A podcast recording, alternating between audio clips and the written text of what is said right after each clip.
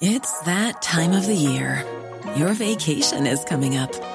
You can already hear the beach waves, feel the warm breeze, relax, and think about work. You really, really want it all to work out while you're away. Monday.com gives you and the team that peace of mind. When all work is on one platform and everyone's in sync, things just flow wherever you are. Tap the banner to go to Monday.com.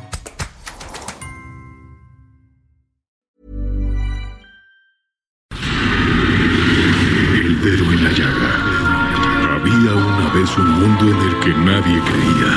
Un país de historias inexplicables. Una nación con personajes asombrosos. Santo Tomás tenía razón. Hay que ver para creer. El México increíble. Las verdades que duelen. La voz de los que callan. El dedo en la llaga. Infórmate, diviértete, enójate y vuelve a empezar. Un saludo a toda la gente que está en sus casas. Esto ha sido una, una pequeña idea de todos de eh, llevarles a casa un poco de música, entretenerles un rato, de eso se trata. Eh, se, han suspendido todos los conciertos, todos los eventos eh, multitudinarios y por eso queremos acompañarles de alguna manera para hacerles más llevadera esa estancia en la casa. Recuerden que es muy importante quedarse en la casa, eh, no solo por su salud, sino por la salud de los demás. Así que, mm, nada, vamos a estar aquí cantándole durante un rato. Eh, como no hay aplausos, hemos grabado unos aplausos ahí para, para ponerlo lo- nosotros y animarnos, porque ¿sabes por qué sé que esto no es un concierto en directo? Ah. Porque, porque el tipo de la puerta no me ha parado. ¿Usted cómo le llama? ¿Usted cómo le dice, ¿tú llama? cómo vas a hacer ¿Usted cómo le llama? más- mucho más joven. Os queremos mucho, espero que lo disfrutéis. No nos, hemos, no nos ha dado tiempo mucho a ensayar, pero aquí estamos con, los- con el maestro Julio Reyes, maestro Rubalcaba, aquí Badalá, el señor Badalá, Fran, maestro Juanes, Ela que nos va a acompañar también, y Juan que Juan está Pablo también, Daza, Juan Pablo también. Daza, está por ahí andando. Estos son unos monstruos. Este cuando empieza a tocar el piano ya lo van a ver. No, no, puedes hacer alguna cosita así solo para que vean. hasta que- solo una pequeña introducción para que vean lo que viene. Una cosita de cuatro o cinco notitas. Sencillo.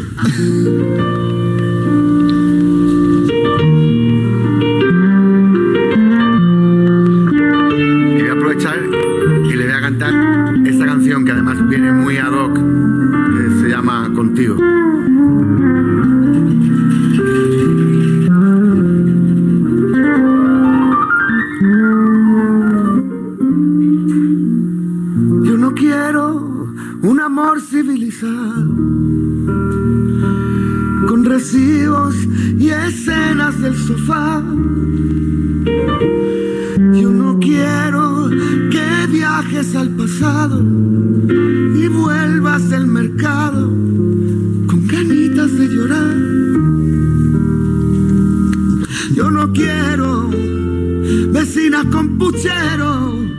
Yo no quiero sembrar ni compartir. Así es, está usted escuchando 14 de a Alejandro Sanz y a Juanes que están transmitiendo gratuitamente desde el Art House Academy en Miami a lo que se tituló La gira se queda en casa. Ay, ay, ay. ¿Qué tal? Como una medida de responsabilidad ante la pandemia del coronavirus en el mundo, diferentes exponentes musicales decidieron continuar ofreciendo conciertos para sus seguidores, aunque no precisamente en vivo, sino de manera virtual. Esto ha sido una idea de llevarles a todos un poco de música, de entretenerles un rato. Como se han suspendido todos los conciertos y eventos multitudinarios, y es, es por eso que quisieron acompañarles de alguna manera para hacerles más llevadera esta estancia en su casa. ¿Cómo ves, Oscar Sandoval? Ay, no, pues qué maravilla, la verdad. Aparte, esta, déjame decirte que es una de mis canciones favoritas. Este, Pues- entonces, pues qué bonito. Digo, obviamente. No, qué buena Sabina, idea, qué buena idea, porque en muchos casos a Juanes le, suspe- le suspendieron todas las giras, igual a Alejandro Sanz. Entonces se unieron y están haciendo esto que es maravilloso. Por la humanidad a través de la música. Claro, lo- y además para Italia, que ¿no? para concientizarnos que el tema del coronavirus no es un tema cualquiera. Yo sigo viendo en la calle, aquí en las ciudades de México, en los camiones, que nadie va con, con las mínimas precauciones de higiene. ¿eh? Qué bueno que lo toques, qué bueno que lo ¿No? toques, porque hay que, hay que elevar las precauciones. Yo en la mañana veía a la gente en la calle y decía, ay, me dan ganas de bajarme a decirles, por favor, tengamos precauciones, por favor, eh, seamos más conscientes Sí, pero- de lo que es, porque Pero yo sigo insistiendo, Oscar, que deben de tener los otros países como Canadá, como los otros que han cerrado, inclusive Sa- Salvador, El Salvador. Otra información que nosotros no tenemos, porque para ellos sí es importante cerrar las fronteras y para nosotros no, según Mira. Hugo López Gatel. Te voy a decir lo que pensaba yo en la mañana. Lo que no estamos viendo en México es que esto es exponencial. Es decir, no estamos haciendo mucho porque no hay tantos casos, eh, digamos, de los que nos reporta el gobierno todos los días. El problema es que de repente se va a despertar. De repente va a subir durísimo y cuando suba durísimo, entonces ahí es cuando nos vamos a preocupar. Y justo es lo que nos dicen muchos de nuestros compañeros alrededor del mundo, o sea, nuestros, los humanos alrededor del mundo que ya están en esto es, nosotros no escuchamos suficientes. Y no es que uno no sea alarmista, es que las cosas se contagian. Adri. No, bueno, fíjate que te voy a dar una buena noticia, porque creo que, que en Corea ya encontraron el la no no perdón en Corea no en Estados Unidos ya están encontrando la cura para el, el- el coronavirus y dice los institutos nacionales de salud de Estados Unidos informan que se realizó el primer ensayo clínico en humanos para probar probar una posible vacuna contra el nuevo coronavirus.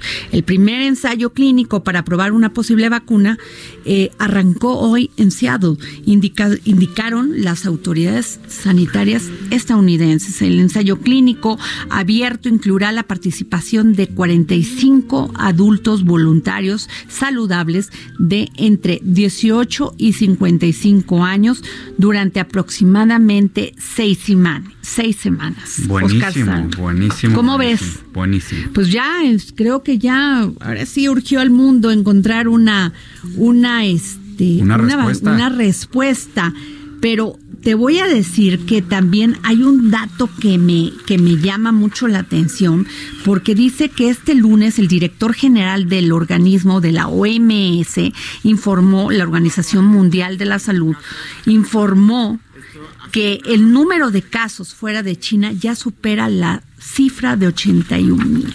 El director general de la Organización Mundial de la Salud, Tedros Adhanom Ghebreyesus, subrayó hoy que los infectados por COVID-19 pueden todavía contagiar a otras personas tras recuperarse por lo que su aislamiento debe continuar al menos 15 días después de que dejen de tener síntomas.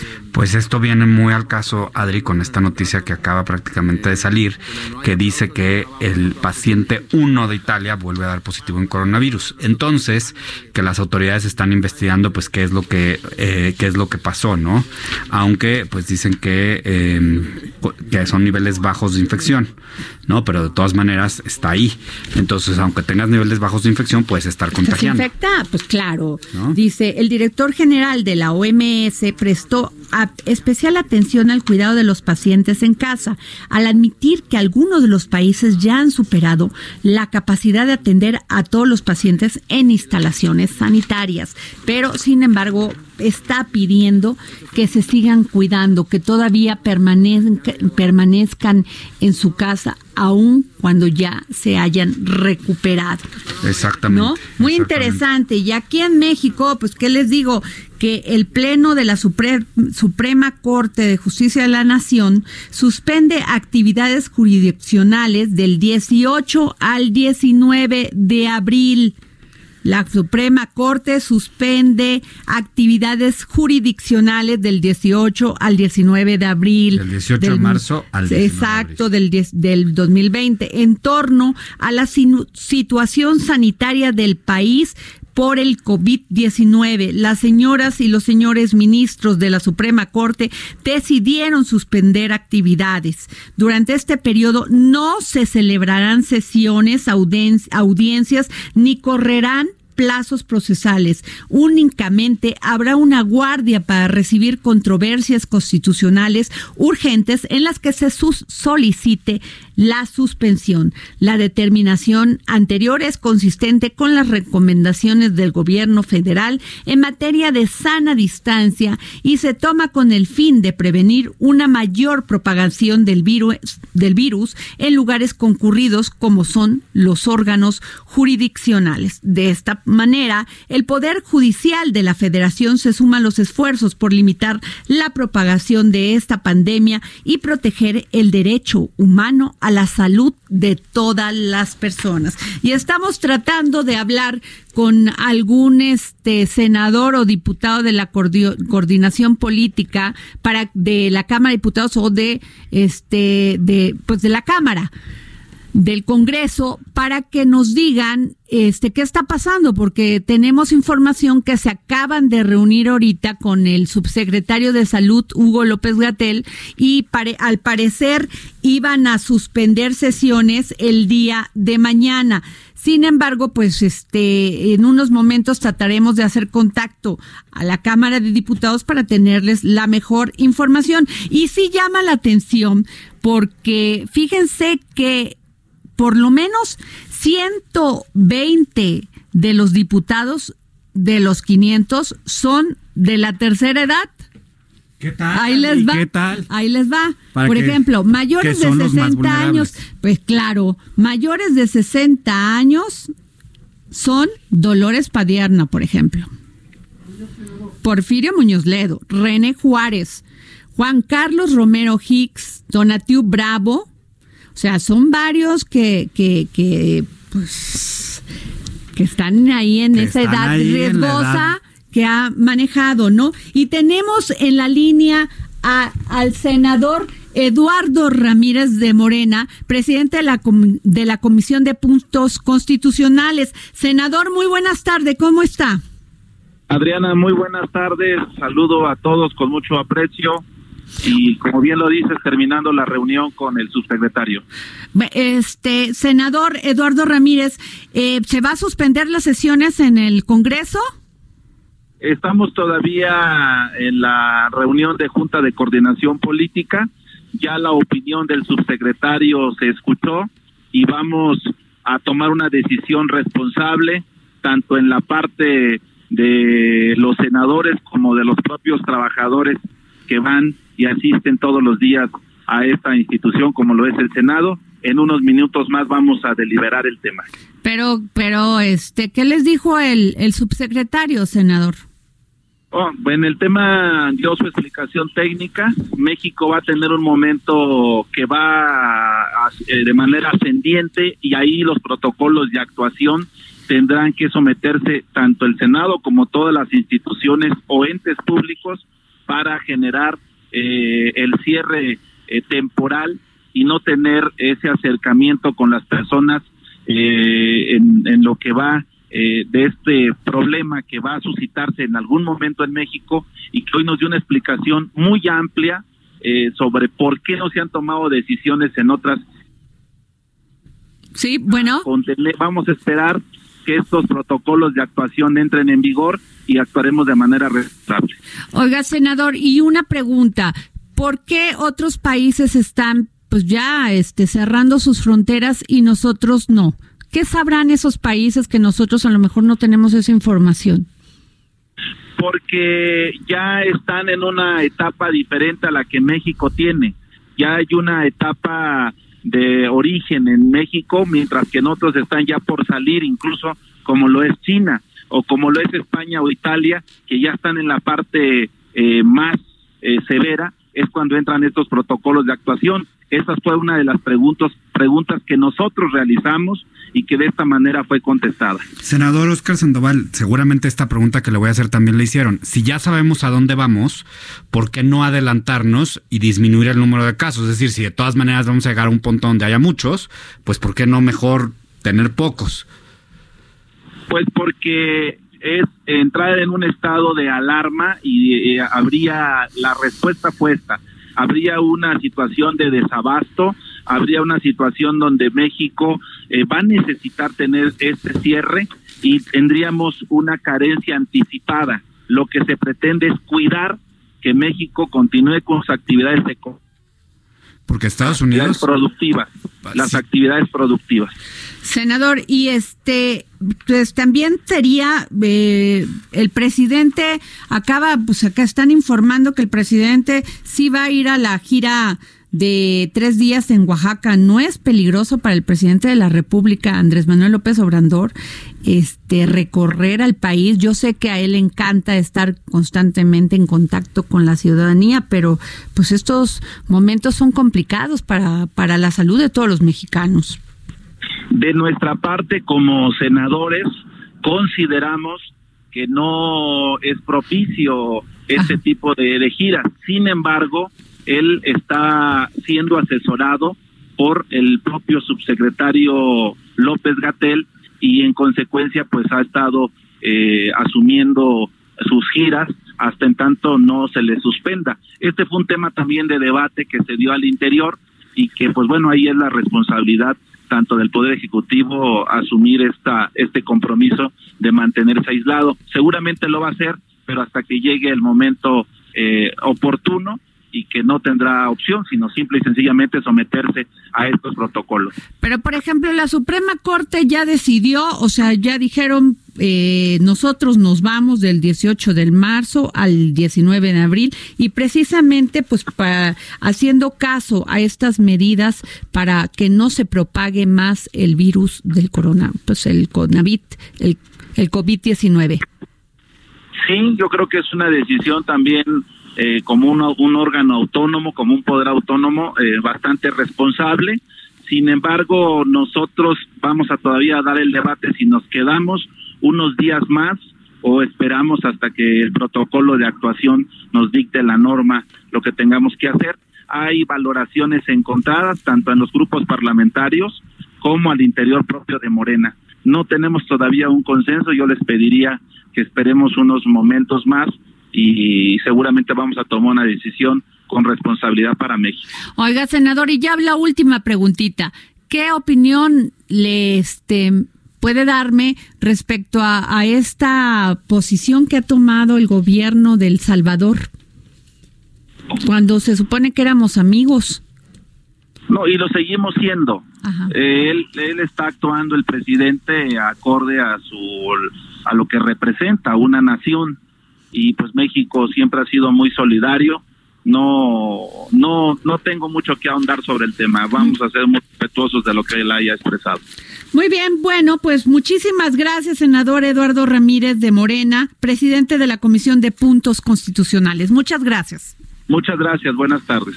Pues así es, todavía no toman una decisión, Oscar, de si se va pues si, mira. Si van a seguir sesionando o no. En Estados Unidos. O sea, la, la, semana pasada, ¿te acuerdas que emitieron un comunicado donde ya no se iba a permitir que pusieran la huella y que iban a tomar medidas alternativas para hacerse presente, ¿no? Pues sí, mira, y la verdad es que yo honestamente, y esto a mí no me sacan de la duda, o sea, ¿por qué seguimos esperándonos si justo en este momento CNN acaba de decir que ya los 50 estados de Estados Unidos eh, tienen al menos un caso? Es decir, esto es exponencial, esto va subiendo y se va distribuyendo, ¿no? Uh -huh. Y el impacto económico, de todas maneras, lo estamos sufriendo. Basta de ver las bolsas, basta de ver el tipo de eso cambio. Que, eso que opinas es muy importante porque independientemente independientemente si quieran cerrar o no fronteras en México, que ya todos los países lo hicieron, eh, el impacto económico pues ya nos pegó. El ya impacto está económico está ahí y además, como todo en economía, va subiendo. Va subiendo, va subiendo, va subiendo de tema, entonces pues bueno. Bueno, pero hay otro tema, Oscar. Sobre el que también tenemos que estar muy alertas, mi Adri. Exactamente, hay 16 casos en este país de sarampión, de gente que está infectada por este virus que se llama sarampión. Esto, como tú sabrás, hace muchos años se radicó en México, inclusive, bueno, pues llevó a muchas muertes en, en Europa hace pues, más de un siglo. Sí, sí. Pero ahora se está presentando en México nuevos casos de este, de este virus que se llama sarampión, de este virus sarampión, y por lo menos 16, y acaban de dar a conocer que en el Estado de México se, ya se presentó el primero en el Estado de México.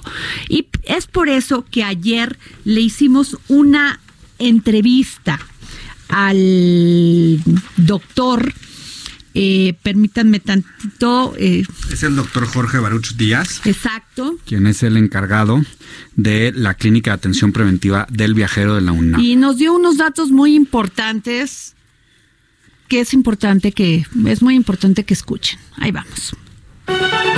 El dedo en la llaga con Adriana Delgado. Pues bueno, tenemos en la línea al doctor Jorge Baruch Díaz, encargado de la Clínica de Atención Preventiva del Viajero de la UNAM. Y el tema que nos ocupa hoy es el sarampión. El sarampión es una enfermedad infecciosa como la rubiola o la varicela, bastante frecuente, especialmente en niños, causados por un virus. La Organización Mundial de la Salud, la OMS, señala al sarampión como una de las principales causas de muerte entre niños, aunque puede dar a cualquier edad, incluso en la vida adulta. En México, durante la década de los 90, se realizó una campaña de salud para poder eliminar esta enfermedad que desde épocas prehispánicas amenazó la vida de cientos de personas. La llamada vacuna triple viral que protege contra el sarampión, rubiola o paradotiritis es la mejor medida para poder prevenir desde pequeños. Pese a que la aplicación de esta vacuna está marcada en la cartilla de salud que otorga el Instituto Mexicano del Seguro Social, que es gratuita, en pleno siglo XXI se han reportado ya 16 casos hasta el día de hoy en la Ciudad de México y 700 se mantienen bajo observación. Es por eso que le pedimos al doctor Jorge Baruch Díaz que nos tomara la llamada para el dedo en la llaga. Muy buenas tardes, doctor. Buenas tardes, saludos al auditorio. Doctor, ¿por qué se han reportado estos 16 casos cuando se supone que en México el sarapión estaba erradicado? Bueno, pues es, como ya lo dijiste, una enfermedad muy frecuente a nivel mundial. En África ocupa el primer lugar, seguido de Asia y América, sobre todo en Brasil y Venezuela. ya hace un par de décadas, bueno, México cuenta con el certificado de eliminación de esta enfermedad. Sin embargo, pues eh, desde el 22 de febrero han aparecido casos y ya se han confirmado alrededor de 16 en un rango entre 1 y 46 años. Lo que llama la atención de este caso en particular es, digamos, 13 de los 16 casos eh, cuentan con esquemas incompletos de vacunación. Esto quiere decir nacidos antes de 1995 o, antes de los seis años, en el caso de cinco de ellos. Entonces, eh, es muy importante que la población lleve a sus eh, niños y esté al corriente de sus cartillas de vacunación, ya que es una enfermedad que se previene muy fácilmente a través de una vacuna, que es la triple viral, pero que si no se mantiene un nivel eh, superior a los 95% de la población con un esquema óptimo de vacunación actualizado, pues es una enfermedad altamente contagiosa que puede dejar en muchos de los casos secuelas permanentes de tipo neurológico. Doctor, ¿por qué en el reclusorio norte se presentó esta situación y se tuvieron que vacunar a más de 8 mil personas? Generalmente son adultos mayores. Así es, mira, lo que pasa es que antes de 1955, generalmente este tipo de, vacuna no estaba de una manera formal en el esquema nacional de vacunación. Entonces, eh, a partir del 95 se incorpora ¿no? como parte del esquema nacional de vacunación y de manera rutinaria se aplica al año y antes de entrar, de entrar a la primaria, a los seis años, la segunda dosis. Entonces todos los eh, adultos eh, mayores de 24 años aproximadamente que son todos los que nacieron antes de 1995, pues eh, deben de revisar sus esquemas porque eh, normalmente carecen de esta, estas dos dosis o están incompletas sus, sus esquemas de vacunación. Por eso que se tienen que vacunar, o se hizo este cerco, se presentaron en, en un reo, en el reclusorio, que tuvo contacto con un niño que parece que portaba la enfermedad y era contagiosa, y entonces fue así que se, se empezó a diseminar en este reclusorio. Válgame Dios. Pero entonces, doctor, este, yo le hablo de manera personal, me imagino que debo de tener nada más la primera aplicación. ¿Es necesario que me vaya y me ponga la segunda aplicación? Mira, eh, aquí hay, eh, digamos que tres poblaciones que deben de revisar sus esquemas. La primera, o de que deben de tomar diferentes eh, recomendaciones. La primera es todos los nacidos en México y que han vivido en México antes de 1957 no se recomiendan la vacunación porque en ese entonces la, el sarampión era más frecuente que la gripa. Después, los que nacieron entre 1957 y 1995, en este rango, eh, digamos que México tuvo brotes o epidemias eh, cada cuatro o cada dos años. Entonces hubo algunos que les dio y hubo algunos que no les dio. Si es que van a estar expuestos a esta enfermedad, esto quiere decir, si van a viajar al extranjero, es muy importante que actualicen sus esquemas si es que no están seguros si les dio o no les dio sarampión. Y bueno, todos los que nacieron después de 1995 y hasta la fecha, pues nada más tendrán que revisar sus cartillas nacionales de vacunación para ver que hayan recibido las dos dosis correspondientes con su esquema y ya con estas dos dosis es suficiente, ya es suficiente protección de por vida para que no eh, se contagien de esta enfermedad. Doctor, ¿dónde se puede uno ir a vacunar? Bueno, mira, en el sector salud está disponible la vacuna en estos momentos de manera intermitente. No todos los centros de vacunación del país cuentan con un abasto suficiente. Sin embargo, no es lo mismo con, por ejemplo, las instituciones de seguridad social en donde sí hay abasto suficiente. En el caso de, eso es para la población general mexicana, para ir a actualizar sus esquemas. En el caso de los viajeros internacionales, cualquiera que vaya al extranjero tiene una exposición alta y riesgo suficiente para poder tener que actualizar su esquema. Entonces, en este caso, se encuentra disponible la clínica del viajero de la UNAM, en donde nosotros podemos eh, solicitar información con tiempo para poder programar nuestra cita y actualizar nuestros esquemas dentro de los cuales se encuentra la vacuna contra el sarampión. Oiga, doctor, ¿cómo está? Oscar Sandoval. Oiga, ya sabe que en las pláticas de pasillo y se hace, así se hacen los chismes. Hay quien comenta que deberíamos estar más preocupados por el sarampión que por el coronavirus, por la tasa de mortalidad. ¿Eso es cierto? O sea, sí tenemos que estar preocupados eh, por el sarampión porque realmente es una enfermedad eh, altamente contagiosa, es hasta seis veces más contagiosa que el COVID-19, que el SARS-CoV-2. Entonces, eh, digamos que si uno se enferma de COVID-19 puede contagiar la enfermedad a dos personas más. En el caso del sarampión, si hay un niño enfermo, como es el caso de México, si hay un niño enfermo, puede contagiar hasta 18 personas más. O sea, es muy, muy contagioso. Y en el caso del sarampión, pues sí, eh, digamos que la... Eh, eh, pues las secuelas son muy graves, puede ocasionar secuelas neurológicas de tipo permanente o incluso hasta la muerte, ¿no? Entonces es muy importante y debemos de estar altamente preocupados porque a diferencia del SARS-CoV-2 que provoca el COVID-19, para el sarampión sí existe una vacuna y es altamente efectiva y segura. Entonces, si si nosotros podemos, o sea, es mucho más fácil contener al sarampión elevando nuestras tasas de vacunación, eh, ya tenemos alguna forma de protección y entonces debemos de ser altamente, digamos que, permeables o, atentos a este tipo de recomendaciones de vacunación. Doctor, ¿cuáles son los síntomas de una persona que padece sarampión?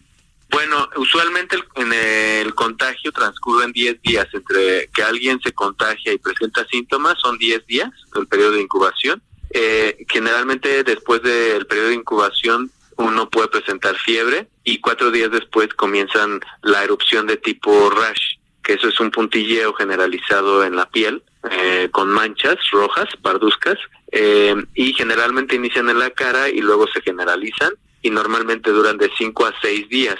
Ok. Normalmente uno de cada mil personas va a presentar digamos que las complicaciones del sarampión, que son las la inflamación del cerebro, eh, que se lo conocemos como encefalitis, y este tipo de personas son las que eh, quedan con daño neurológico grave o pueden llegar a morir. Doctor, entonces, eh, nada más para repetir, la persona que se desee vacunar, que está dentro de estos años que usted nos marcó como rango y que quiera irse a poner la segunda dosis, ¿dónde puede ir? Puede ir a los centros de salud, a las instituciones de seguridad social como el ISTE, el IMSS, la Sedena, en fin, eh, dependiendo qué seguridad social cuente, o puede ir para el caso de los viajeros internacionales a la Clínica de Atención Preventiva del Viajero La UNAM, que se encuentra ubicada en la Terminal 2 del Aeropuerto Internacional de la Ciudad de México. O sea, antes de salir, aplicarse la vacuna. Recordar que la vacuna, las, todas las vacunas no generan protección inmediata. Okay. Entonces eh, deben de acudir con tiempo, o sea, se recomienda tres a cuatro semanas antes, ya que por ejemplo la vacuna contra el sarampión tarda alrededor de siete días en alcanzar la protección necesaria para un viaje. Muy bien, doctor, porque estamos poniendo mucha atención en el COVID-19, pero no hemos puesto atención en el tema del sarampión, que ya van 16 casos. Así es, sí, y aparte es una enfermedad que ah, prácticamente causa anualmente más de 10 millones de, contagios al año en todo el mundo y más de 140 mil muertes. Muy bien, pues muchísimas gracias, doctor. Gracias por habernos tomado la llamada para el dedo en la llaga. Al doctor Jorge Baruch Díaz. Muchas gracias, saludos.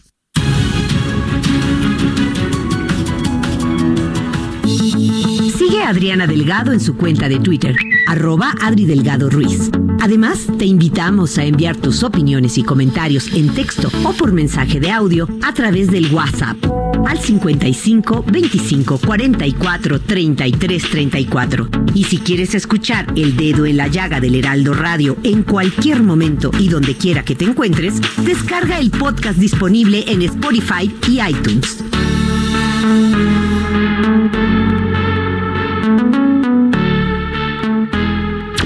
Radio.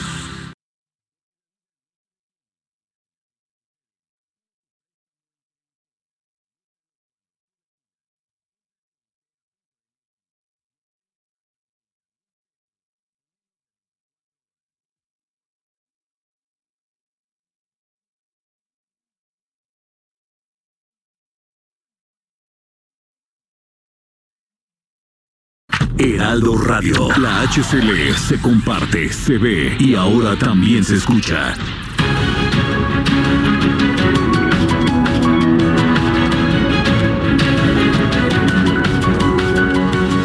Bueno, regresamos aquí al dedo en la llaga. Yo soy Adriana Delgado.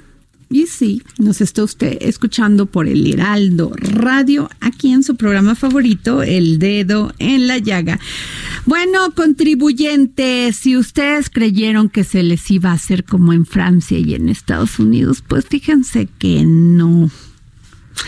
Fíjate, Oscar Sandoval, que los contribuyentes pidieron al Servicio de Administración Tributaria, SAT, prorrogar plazos para presentar la declaración anual del 2019 tanto en personas morales como en personas físicas. No obstante, la autoridad fiscal en sus redes sociales dijo que no más no. Que, si pensaban que aquí era Francia o, Estados Unidos, que no se equivocaron. ¿Cómo la ves? Ándale, Ay, nomás se las dejo. Y bueno, déjeme esta sí es una muy buena noticia, noticia, porque en México más del 50% del territorio está compuesto por ejidos. ¿Sí? ¿Vamos en eso? aproximadamente 32 mil en el país. Por años, la exigencia de la justicia social emana de las zonas rurales y por ese motivo, la Secretaría de Desarrollo Agrario, Territorial y Urbano, SEDATU, ha iniciado con la aplicación de justicia y responsabilidad social para 5.6 millones de ejidatarios. Dicha iniciativa es incluyente al velar por el 30% de mujeres que trabajan en los núcleos agrarios. En esa misma línea, con el objetivo de echar a andar la tierra y apoyar especialmente a las mujeres, la Secretaría de Agricultura y Desarrollo Rural y la Procuraduría Agraria firmaron el convenio marco de colaboración para el desarrollo rural sustentable. Muy buenas tardes, licenciado Luis Hernández Palacios Mirón, procurador agrario. Muy buenas tardes, Adriana. ¿Cómo está? Un gran gusto estar en su programa con Oscar, con una extraordinaria audiencia y con una atención permanente a las temáticas de mayor importancia en el país. Licenciado Luis Hernández Palacio, qué gran noticia este tema porque están poniendo el punto y el dedo en la llaga en los derechos agrarios de las mujeres. Así es, Adriana. Eh, tenemos una condición muy importante, como usted lo señaló en el proemio de esta entrevista, un 30% de quienes son titulares de derechos, es decir, ejidatarios o comuneros, en este caso, ejidatarias y comuneras, son mujeres. Así es. Y esto se debe a que ha habido diversos fenómenos, la migración, el envejecimiento de los titulares, que fueron los inicialmente dotados de los años 30, 40, 50 del siglo pasado, y que hoy sus hijas, sus esposas, sus concubinas, ante el abandono de la tierra, han sido posible que sean las titulares de derecho. Tenemos encontrado otro fenómeno muy importante, mujeres que no son titulares de derecho y que trabajan la tierra.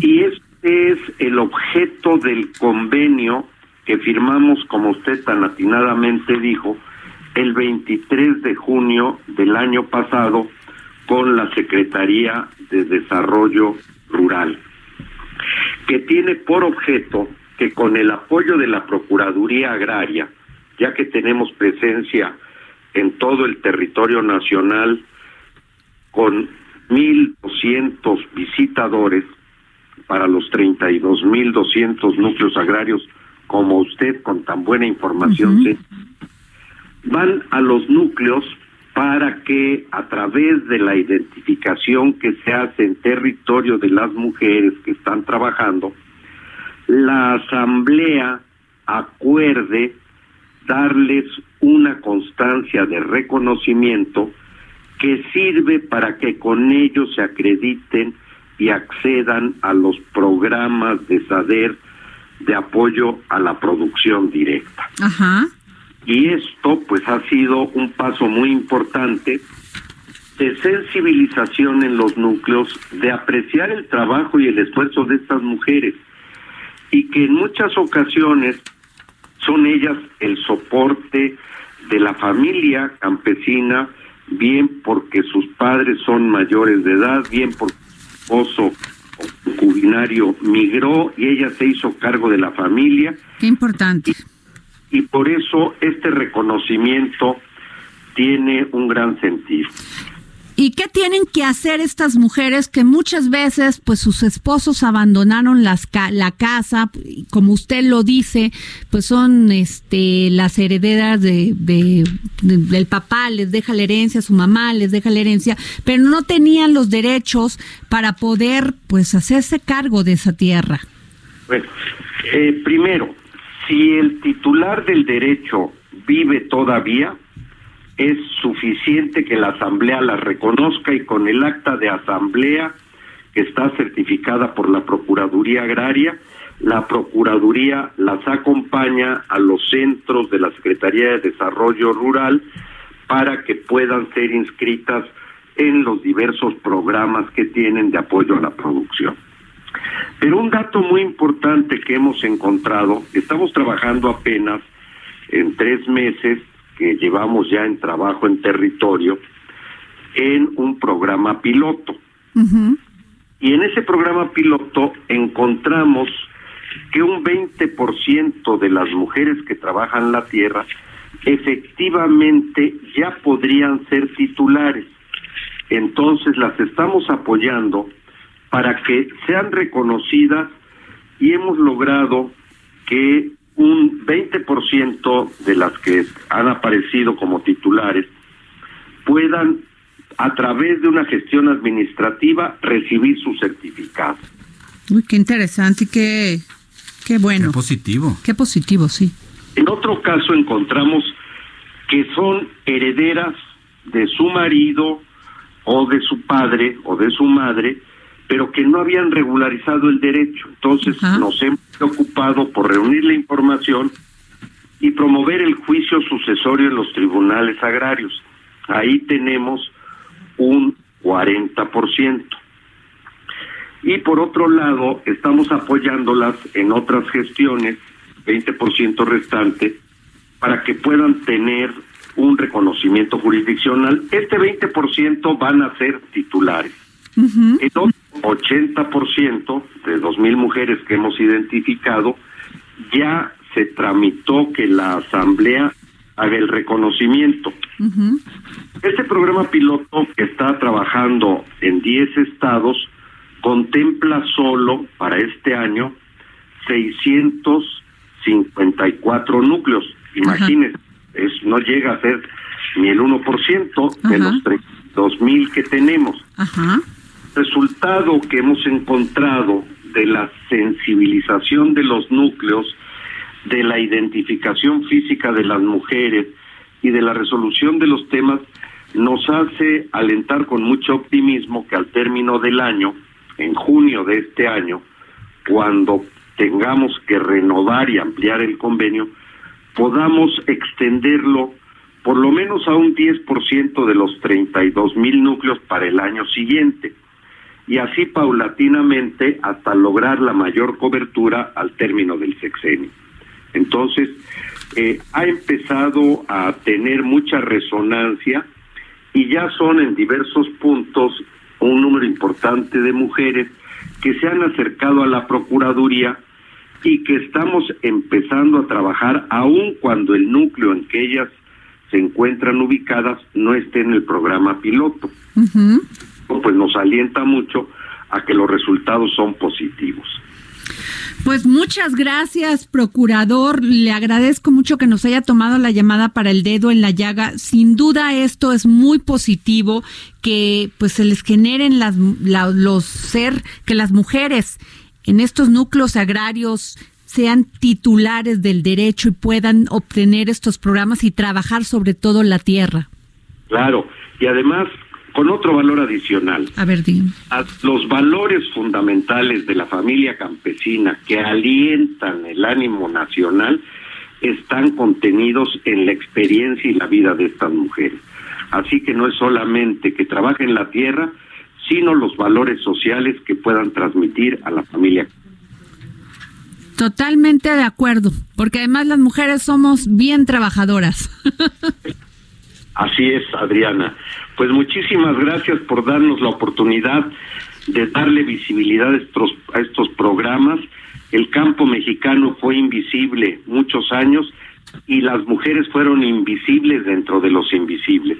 Muchas gracias por ayudarnos a darles visibilidad y que haya comprensión en el país para su esfuerzo. Muchas gracias, este procurador agrario licenciado Luis Hernández Palacios Mirón.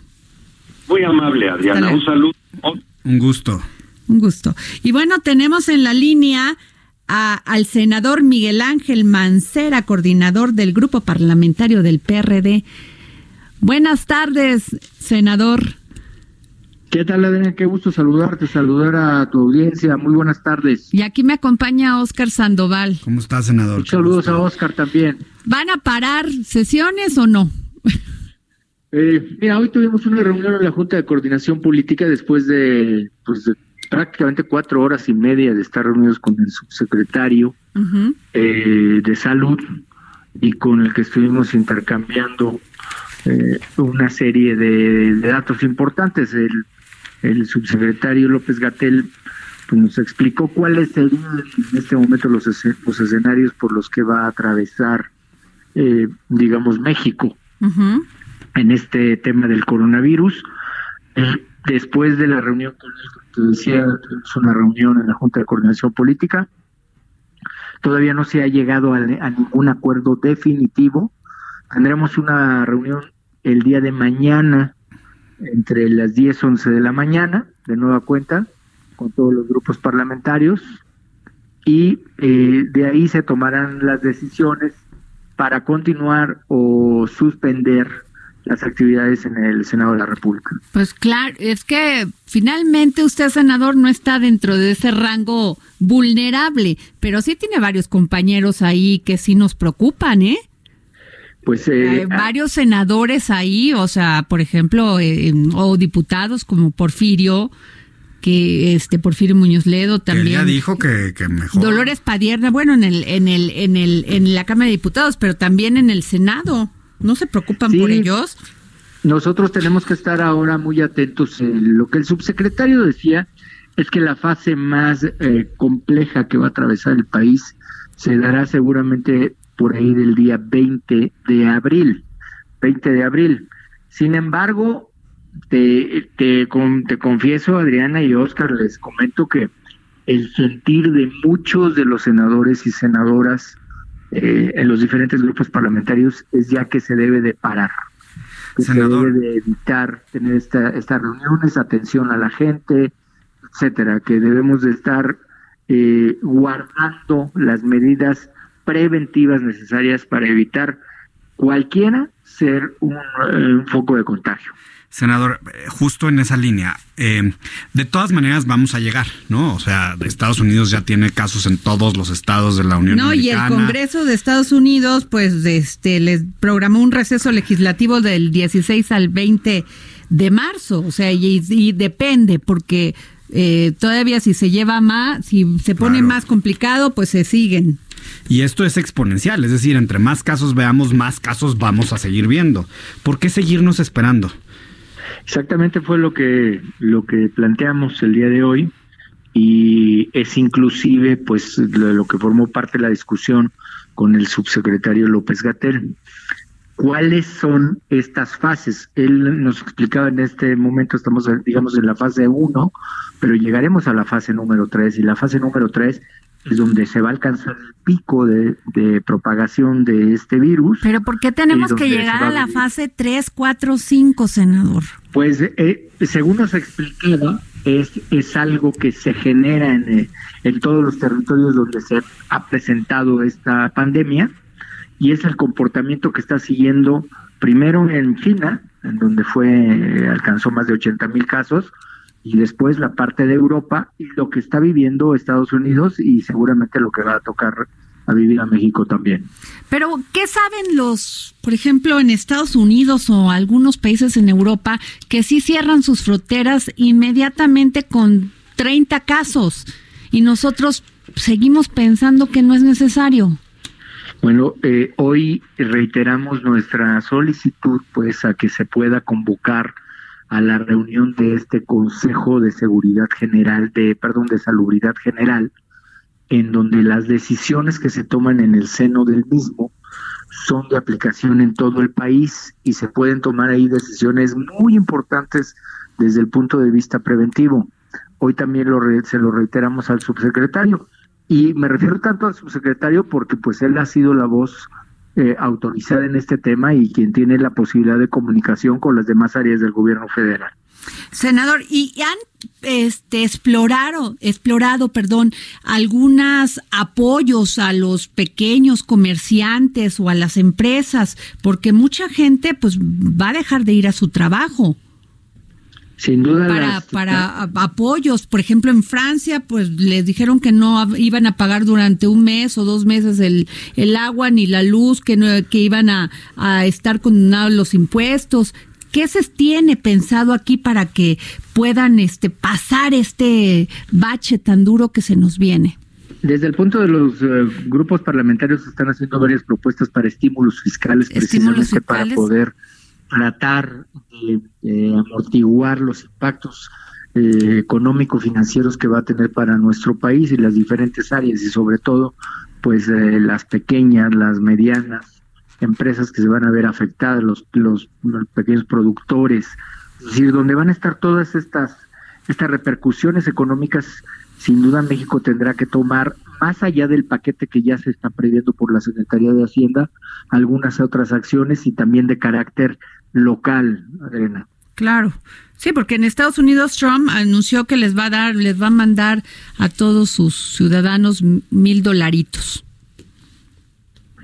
Que no van a caer nada mal. Oiga, pues muchísimas gracias y, y cuida a sus compañeros, senador. No todos están tan saludables como usted. Sin duda, sin duda. Ni todos hacen tanto ejercicio como usted.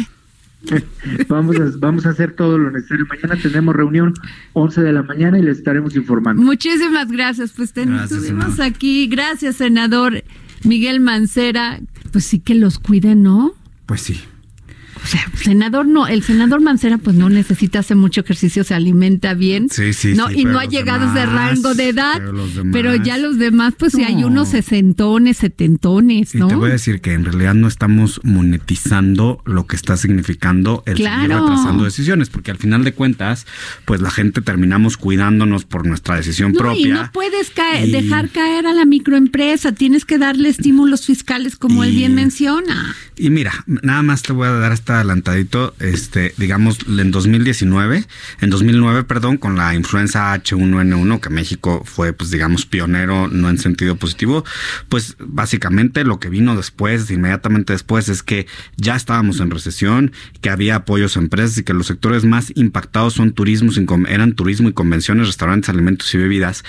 Y ahora nosotros, no, o sea, no hacemos nada en México. Seguimos recibiendo gente de fuera. No, pero ¿sabes qué me impacta? Que Salvador, Guatemala ya cerraron fronteras. Y yo cuando veía, espérame, cuando veía Guatemala poniendo a todos sus militares cerrando la frontera, yo le digo, ¿y por qué eso no lo hacen con la migración?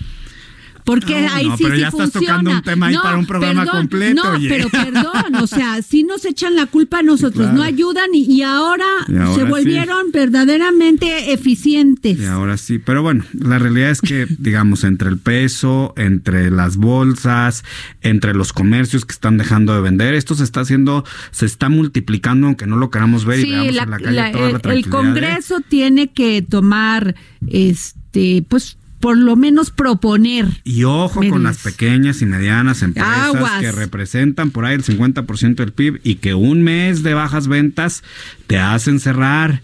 Entonces dejemos de cerrar los ojos, empecemos a pultear para otro lado y empecemos a actuar. Así es. Bueno, pues este dedo en la llaga, ¿te gustó? Pusimos varios deditos en la llaga, ¿eh?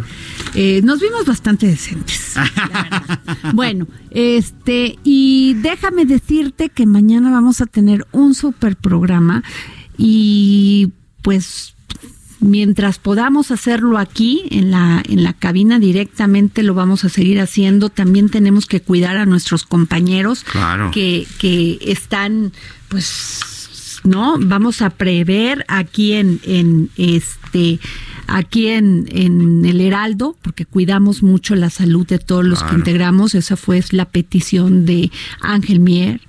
Eh, Mieres, Alejandro Aray y Franco Carreño, ¿no? Y bueno, me están pasando una información que hay que tomarla con mucha reserva, pero parece que China anunció que desarrolló con éxito vacuna contra el coronavirus. Y te voy a decir dónde vamos a ver las primeras reacciones a si es cierto o no es cierto en los mercados. Así que hay que estar atentos. Pues ojalá, Oscar, ojalá, esto ya nomás sea un momento pase rápido. Tenga, vuelvo a mencionarles a todos aquellos que nos hacen el favor de escucharnos. Por favor, cuídense por favor, lávense las manos. Por favor, traten de, de, de, si está enfermo de alguna gripe que no es el coronavirus, trate de tener las medidas adecuadas. Quédese en su casa, no tiene nada que andar haciendo afuera. La verdad, ya inclusive lo que pasamos al principio, artistas que están eh, dando conciertos por vía, ¿no? Por línea, en internet, los puedo encontrar en YouTube y en varias otras aplicaciones sí les digo, es importante que apoyemos a nuestro gobierno a que esto no se siga, este virus no se siga propagando. y que seamos conscientes con nuestro prójimo. Muchísimas gracias. Yo soy Adriana Delgado. Me acompañó este día y el día de ayer también mi querido Oscar Sandoval. Un honor, un honor. Un gusto y saludos. Nos vemos mañana.